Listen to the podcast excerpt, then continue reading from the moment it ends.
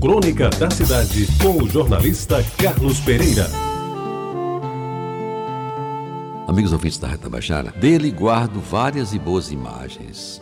Ao discursar em solenidades públicas, o fazia com elegância no porte, dicção perfeita no falar e, sobretudo, no saber falar, se dirigindo à plateia com a didática de autêntico professor. Exercício, aliás, que ele soube desempenhar com rara maestria. Na conversa descontraída, nas mesas de restaurantes, a contar causos com a verve que Deus lhe deu, a engendrar discussões sobre a história universal, detendo-se principalmente na velha Grécia ou nos tempos dos Césares, que fizeram de Roma o mais completo caudal de atos nobres e desatinos lamentáveis.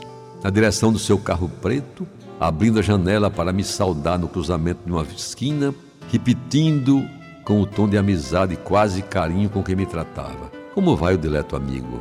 Mas a imagem que mais me lembra a figura de Luiz Augusto Crispim é ele subindo a escadaria em curva do Esporte Clube Cabo Branco, ao lado de Ângela Bezerra de Castro, para lançar um dos seus livros. Alto, belo, quase imponente, e com um blazer tweed azul marinho com botões dourados, o que o fazia parecer um legítimo lord inglês. De Adilha, guardo também belas imagens, das quais destaco duas por no momento habitarem a minha mente, já um tanto gasta pelo tempo.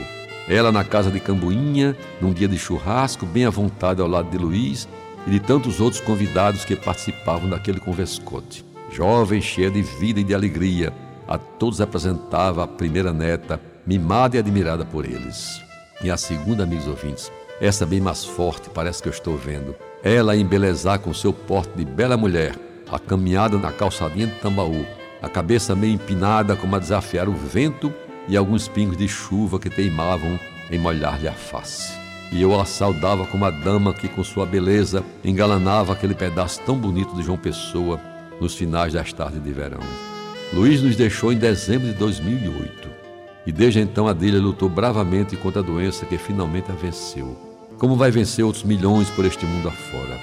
Foi de uma coragem extraordinária e sua lição de estoicismo há de ser lembrada para sempre por aqueles que o acompanharam mais de perto. Quando a notícia de sua morte me chegou, no meio de uma viagem, tocado pela tristeza e emoção, o que pude fazer naquele momento foi digitar no celular uma mensagem aos seus queridos filhos. Foram poucas as palavras e é com elas que termino esta homenagem a um dos mais belos casais que a província produziu, Teresa e Lula. Hoje também me sinto órfão, assim como em dezembro de 2008 não tive como conter as lágrimas na estrada quando Marileide me deu a notícia. Não sei o que dizer para consolar vocês, que trato como filhos. Apenas imagino que Luiz Augusto estava à espera da sua querida Dilinha quando ela chegou ao céu. Receba o meu mais sentido abraço, triste e solidário, com afeto e com carinho. Você ouviu Crônica da Cidade, com o jornalista Carlos Pereira.